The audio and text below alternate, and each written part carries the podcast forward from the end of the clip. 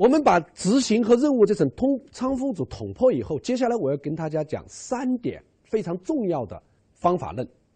第一个方法论就是我们要去问一下，问什么呢？就是企业和员工之间到底是什么关系？就是你如果想知道结果和任务它为什么是这样一个关系的时候，我们打破砂问到底吧。我们说它为什么是这样的关系呢？为什么做上班不能拿工资？上班要创造结果才能够真正的拿到工资呢？否则的话，你上了班不提供结果的话，某种程度上来讲，这其实对企业来讲是不公平的。反过来是同样的道理，你创造了结果，企业不给你回报，对你是不公平，这道理是一样的。那这个背后的原理到底是什么呢？我给大家讲一个小故事。我们每天都会有快递，对不对？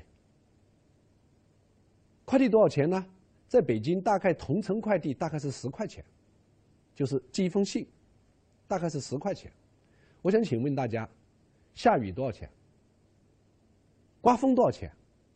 下雪多少钱？冬天多少钱？夏天多少钱？早上多少钱？晚上多少钱？通通十块。不对呀，诸位，不对呀！大家想过这问题没有？成本是不一样的，对吗？堵车多少钱？不堵车多少钱？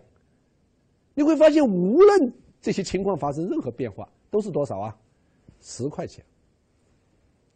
好，接下来我问大家：下雨了，这个送信的人走到一半摔了一跤，没办法送来了，或者说把你的信给你弄湿了，送到你这之后，你会付钱吗？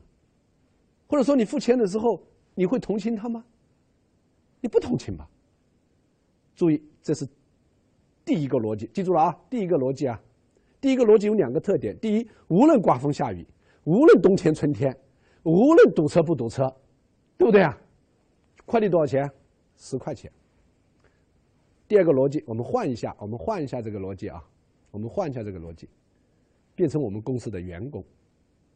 我们一个员工出去送封信。刮风了，下雨了，他去送的时候把这封信弄湿了，然后回来的时候呢，腿上流着血，身上全是湿的。请问一下，你会批评他吗？所以大家发现这个逻辑有点不对，是不是啊？你作为客户的时候，他无论是刮风下雨，他磕怕了一点腿也好，你的把你的这个信弄湿了，甚至不能看了，你第一不想付钱给他，第二你还要埋怨他。但是，如果我们是企业的员工的时候，我们发现，我们不仅不能埋怨他，我们还要鼓励他，我们还要包容他，我们还要感谢他。注意，这两个逻辑之间是什么关系？为什么企业和外面的客户之间就是这么一个我们讲赤裸裸的商业关系？为什么在企业内部我们就是否这个商业关系就不存在了呢？这两个关系是不是真的完全？我们讲的风马牛不相及呢。好，有一个伟大的经济学家，这个人的名字叫科斯，他解决了这个矛盾。他说，这两个逻辑之间其实是同一个逻辑。这是什么意思呢？这个意思就是说，大家说企业是怎么兴起的？他写了一篇文章叫《企业的性质》，他其实在三四十年代写的这篇文章，当时并没有引起重视，到了几十年以后，才被这个经济学界再次重视，然后。他获了诺贝尔经济学奖。这个人的名字叫科斯，他讲了一个重要的原理，这个原理叫企业是如何诞生的。比如说快递公司，我们其实可以不要公司的，我们每个人自个送，我们每个人自个送。但是送下来的结果是什么呢？第一，我们相互之间会竞争；第二呢，我们的成本很高，赚不了钱。好，接下来我们几个人就坐到一起说呢，咱几个别竞争了，我们一起合伙来做一家公司。然后呢，其中有一个人呢当领导，有一个人呢做财务，另外的五个人呢出去外面送信，一个月算下来之后呢，发现还赚钱了。注意，这就是企业诞生的原理。可是在这个里面发现了一个重要的原理，就是说，哦，原来企业能够诞生，是因为一些单个的人在一块合作，他们通过相互的分工，然后来使得。单个人去做这个送快递的这个成本大大的降低了，但是我们想请问一下，这个这个企业内部的每一个人之间，他们本质上是不是一个商业关系呢？注意啊，是，它仍然是一个商业关系，只不过是他们之间必须合作，必须相互的帮助，他们才能够降低他们的交易费用。也就是说，他们之间有信任了，他们就不再讨价还价，不再相互竞争了，他们的资源就可以共享了。因为有了信任之后，他们之间这个资源就可以共享。但是这并不意味着。每一个人可以偷懒，可以在那个地方不为这个企业创造结果。所以他说，企业诞生，它降低了交易费用，就是每一个人不是用单独干了，而是通过分工来获得了集体的效益，就是合作的效益。但是它并没有改变个人和我们讲的企业之间的关系。每一个人和企业这个这个合伙企业之间的关系，它仍然是一个交换关系。这就是。企业，我们讲和员工的第一个关系叫做企业和员工的关系，不是家的关系，是一个合作的关系。而这个合作的本质仍然是商业交换关系。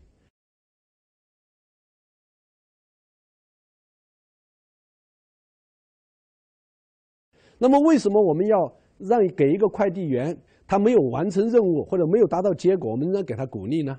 道理很简单，是因为我们要长期合作，对不对啊？是因为我们在这个过程中，每个人都会碰到意外。我们这样去做了之后，就可以使得我们大家可以齐心协力的互相帮助，可以做得更好。这意思就是说，我们从一次性的这种合作变成多次性的合作，使得我们在未来要做得更好。企业内部之间、员工之间是一个用合作。来替代商业谈判的这么一种关系，他用这样一个关系，使得他的合作成本就降低了。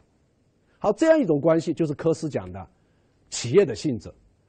他把这样一个关系讲清楚了之后，诸位，这个这个不得了啊！为什么不得了呢？他在本质上去回答了一个问题，这个问题就是企业和员工到底是什么关系？科斯的这个理论在。上个世纪的八十年代引起了整个世界的非常伟大的变革。这个伟大的变革就是由撒切尔夫人和里根所引起的整个八十年代的我们说的自由主义经济，就是通过私有化，通过鼓励自由竞争来获得经济的发展。好，这就是我们讲宏观上跟大家讲清楚了第一个执行的秘密，这就是企业和员工的关系。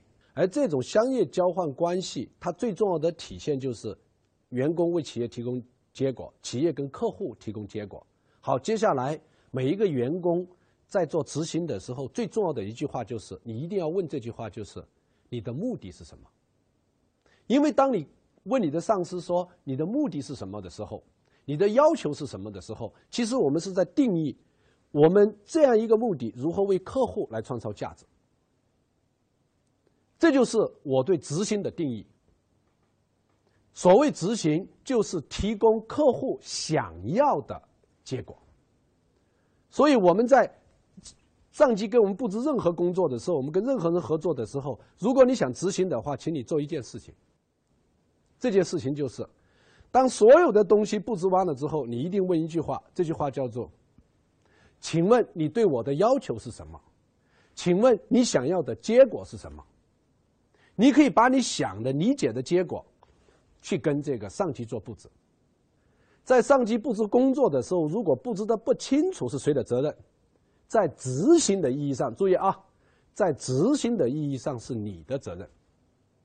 因为如果你不清楚这个事情的目的，不清楚你的老板的要求的话，就请你问，记住啊，就请你问，你问清楚了，你再执行。我们很多人之所以做执行做得不够好，一个非常重要的原因就是，别人一说什么，我们立马就行动，立马就去做，我们不用脑子。所以注意，执行有个非常重要的定语，叫做有思考的执行，叫做有客户价值的执行。所以执行在我的定义里面叫做，所谓执行就叫做为客户创造结果的行动。既然为客户创造的结果的行动才叫执行的话，那么在行动以前，你一定要问一个最重要的问题。这个问题就是：客户想要的结果是什么？你的老板跟你布置工作的时候，你有两个客户，第一个客户是你的老板，第二个你的客户是老板的客户，也是你的客户。所以你一定要去跟老板沟通，说你对我的要求是什么，你的目的是什么。你把这样一个东西沟通清楚了之后，你再去做，在大部分情况下就可以做好。包括我们比如说在家里面，最简单，我们要吃顿饭，说我们今天周末做饭吧，我们自己做饭吃吧。好，你就咣咣咣去做了，做到最后之后，你发现没有，很有可能。你怎么做这个东西啊？大家发现没有？你辛辛苦苦做了一顿饭，最后得不到怎么样啊？你亲人的认可。甚至我不知道你们做不做饭啊？我有一段时间在家里面给家人做饭的时候，我因为我一般不怎么做饭，但是呢，我有有空了，我就喜欢跟家人做饭。我在跟家人做饭的时候，有一次就闹出了个特大的笑话。这个笑话是什么呢？我费了大概，因为周末他们出去玩了，我费了一天做了一顿很丰盛的晚餐，但是上来了之后，我看到大家都很不舒服，为什么呢？他说这东西不爱吃，我就说那上次你们不是我看上次你们不是吃的很来劲吗？所以我基本是按照上次的菜谱一模一样做的。他们说我们已经吃腻了。诸位，你看到没有？